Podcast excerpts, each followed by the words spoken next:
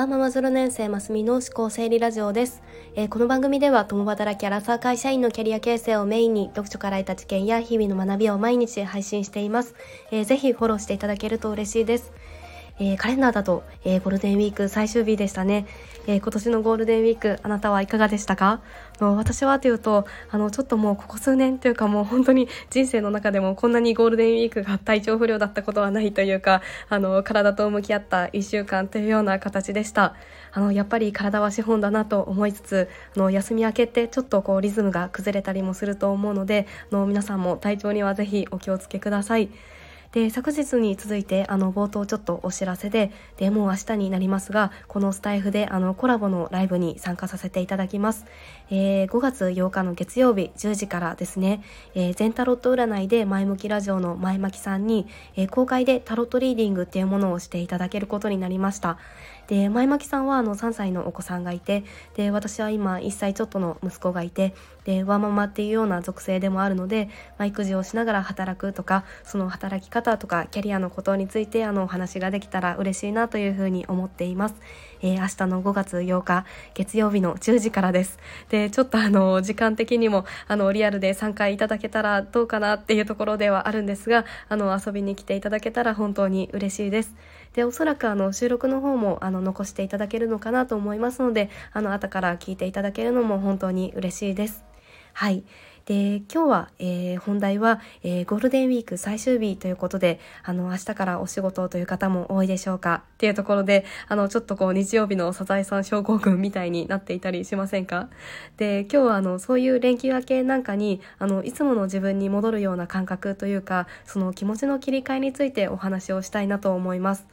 でこれがあの過去に読んだちょっとこう独特な本があってでそれがあの日経ウーマンの書籍でであのいつもの私で毎日がうまくいくマイルールっていうような本なんですがあのみんなが大事にしていることとかその自分なりのルールを紹介しているような本になります。でこれが20代から80代までの働く女性の86人のマイルールっていうものが紹介されていてでそれは実名だったり仮名だったりとかのマルサイ職業家族形態そしてその人のマイルールがこう3つずつ書かれていてで中にはこうみんなが知るような有名な方もいればあとは身近にいるようなあの等身大に近いような方もいるっていうようなその誰かのマイルールを見てで自分に取り入れてもいいしで自分のマイルールを考えてみるっていうような構成になっています。あのちょっと面白い作りの本ですよね。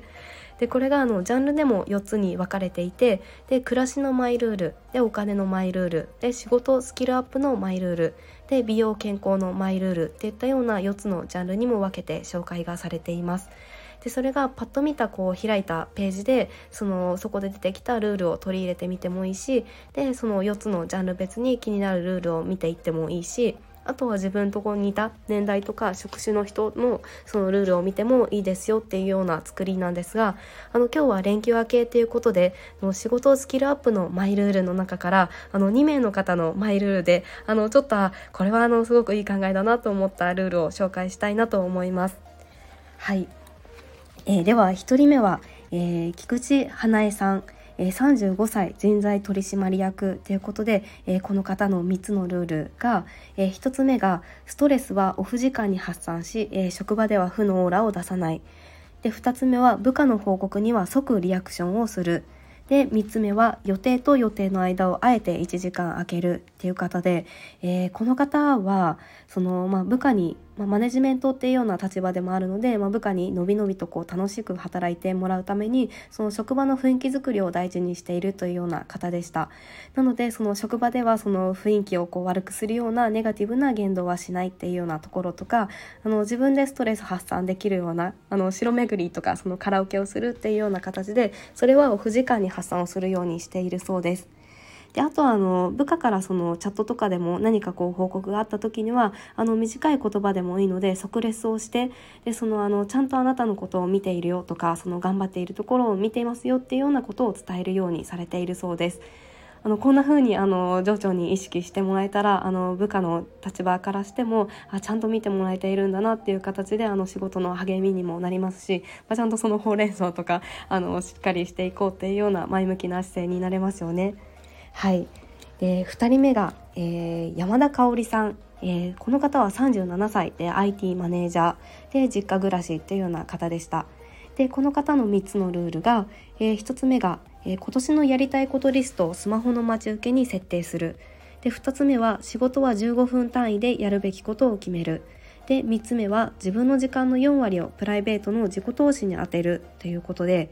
はい。えー、この方のルールでいくとそのやりたいことリストをスマホの待ち受けに設定されているっていうことで、え、私も過去の放送でそのやりたいことリストを100個書くっていうのをあの今回改めてあの今年書いてみましたっていうような放送もしたんですが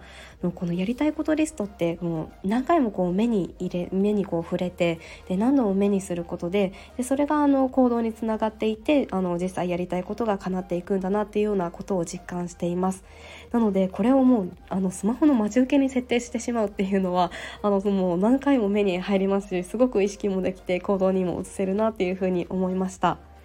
であとはあの自分の時間のこの方は4割を自己投資に充てているっていうことなんですがあのこれ勝間和代さんの新刊の中でもあのこの1日のうち自分の時間の2割をあの自分の将来の時間のために投資することを心がけるといいっていうふうにあの勝間さんも言われていたんですがその自分のあの1日の中でもう日常生活っていうのは8割で回してで2割はその将来のための余裕になるようにその投資に充てるっていうその発想があるかないかで5年後10年後の生活があのもうガラッと変わりますよというようなことを書かれていました。でその2割の時間をその将来の時間の使い方のためにその時間投資をしているとのもう1年前とか2年前3年前の自分からしたらの投資した分がの現在の自分に対してそれなりのリターンになってあの返ってくるっていうことを実感できますよというようなことを書かれていました。はい、まあ、あの気づくと時間もあっという間に経ってしまうのであの、まあ、自己投資のためにこれぐらい使うとかあの時間はもう自分で作るっていうような意識ができるといいなというふうに私も思いました。はい。いかがでしょうか、えー、今日はこの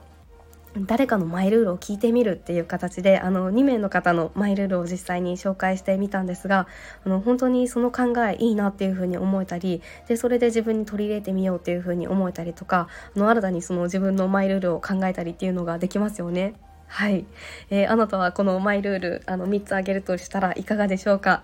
えー、私は、えー、3つ、えー、考えてみるとしたら、えー、1つ目は朝起きたらあの家の窓を開けてで空気の入れ替えをするっていうのはあのもうずっともう大学生のぐらいの頃から続けていることになります。で2つ目はあの仕事中はできるだけ前向きにポジティブな態度でいることですね。やっぱりこれはあの職場の雰囲気を明るくしたいっていうのは私もあるので意識したいなと思いました。で3つ目は、え、余白を持つことですね。やっぱりちょっとあのもう育児に仕事にドタバタしているんですけれども できるだけあの余裕は持ちたいなっていうようなことであのこれはもう自分の戒めと思って余白を持つことこれを大事にしたいなと思いました。えー、よければあのあなたが心地よくこう自分に戻れるようなこのマイルールもあればぜひ教えてください、えー、今日も最後まで聞いてくださって本当にありがとうございました、えー、よければいいねボタンやフォローもしていただけると嬉しいです。それではまた明日お会いしましょう。